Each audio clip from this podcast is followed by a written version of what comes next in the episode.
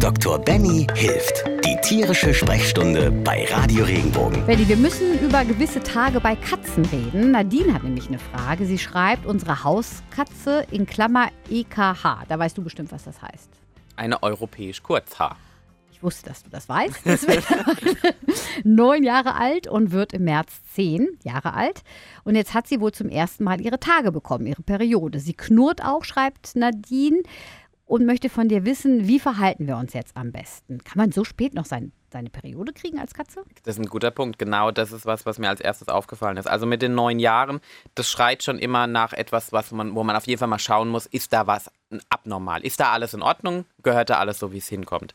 Jetzt muss man dazu sagen, um erstmal das aufzurollen, also die, die, die Tage oder die Periode, beim Menschen oder auch beim Hund hat damit zu tun, dass jedes Weibchen oder die, die Hündin genauso wie der Mensch auch, die haben einen Zyklus. Das heißt, der Körper bereitet sich in bestimmten Abständen darauf vor, dass potenziell eine Einnistung von einer Eizelle kommt, die dann befruchtet ist und dementsprechend dann daraus ein Nachkommen wächst.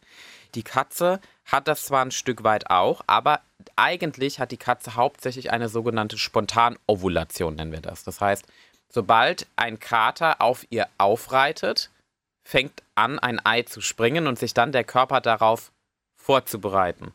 Das heißt, wenn der Reiz da ist, fangen an, Katzen rollig zu werden. Die werden auch zu bestimmten Jahreszeiten rollig, aber wirkliche Blutungen, wie man das jetzt beim Menschen oder auch beim Hund kennt, dass man das mal sieht, ist sehr selten. In der Regel sind das ganz minimal und die lecken das sofort auf, sodass man das nicht sieht.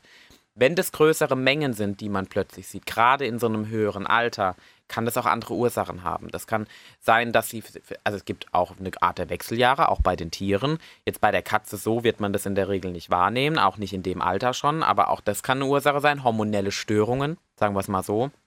Es kann aber auch sein, es gibt Patienten, die haben Probleme mit dem Eisprung oder mit der Ovulation, das heißt mit der ständigen Produktion von Eizellen und der Geschlechtssituation. Da muss man manchmal schauen, ob nicht vielleicht die Gebärmutter irgendwie anfängt, sich zu verändern, weil die sozusagen in Daueraktivität ist oder sie ist komplett ausgeschalten und deswegen bildet sich da irgendwas oder die Öffnung ist offen und die gehört eigentlich zu. Das sind Dinge, das heißt, da sprechen wir zum Beispiel auch von, wir nennen das Gebärmuttervereiterung. Mhm. Also, das ist ein ganz schlimmes Wort, ist aber meistens ganz unkompliziert zu lösen.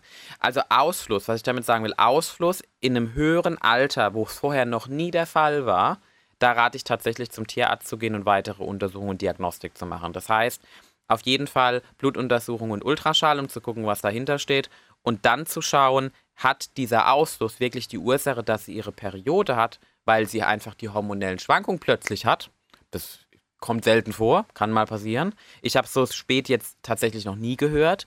Und wenn doch was ist, dann kann man aber rechtzeitig handeln. Also auch Ausfluss bei einer Katze niemals einfach als simple Sache abtun, wie jetzt vielleicht mal beim Hund oder auch, auch beim Hund ernst zu nehmen, sehe ich dauerhaft einen Ausfluss.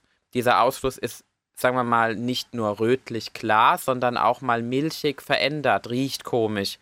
Das sind Dinge, da muss man immer zum Tierarzt gehen. Und da kann einem auch relativ schnell dann geholfen werden. Ja, also ist das so ein Ding, richtig. wo du da bangst, also, bis da irgendwie. Also normalerweise ist es so, wenn man wirklich einen Ausfluss hat und man stellt fest, da ist zum Beispiel eine kleine Vereiterung drin, kann man es mal mit Antibiotikum versuchen. In der Regel tatsächlich reiht man zur Kastration, weil es schneller geht und weil es einfach dann den ganzen sagen wir mal, Dreckherd rausnimmt. Das ist wie eine Milchtüte in der Sonne, wie ich immer so schön sage. Dann eitert da was halt vor sich hin.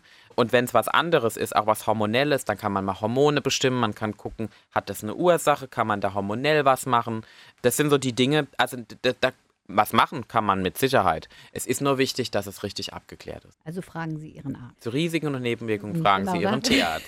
Und äh, gute Besserung wünschen wir natürlich. Richtig. Wenn dir der Podcast gefallen hat, bewerte ihn bitte auf iTunes und schreib vielleicht einen Kommentar. Das hilft uns sichtbarer zu sein und den Podcast bekannter zu machen. Dankeschön.